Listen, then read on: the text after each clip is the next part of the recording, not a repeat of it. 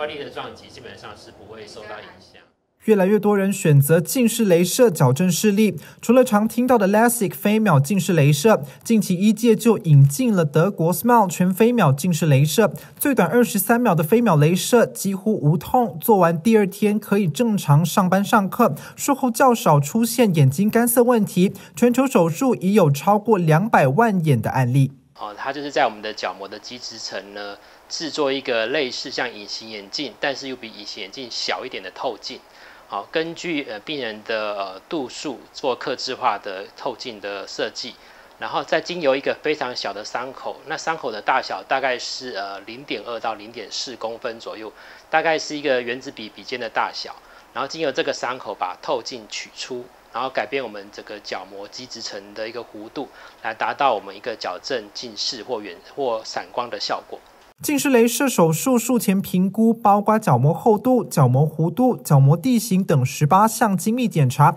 只要有足够角膜厚度、视网膜正常、没有其他眼科疾病，而且经医师评估判断许可，就能做 SMILE 全飞秒近视雷射。否则就建议其他矫正方式。那因为它没有制造一个角膜的一个角膜瓣的这个过程。所以基本上不太会担心说会有一些角膜瓣的一个并发症，或是角膜瓣的移位的问题。那手术后会可能会有病人有一些呃水雾感的视觉感，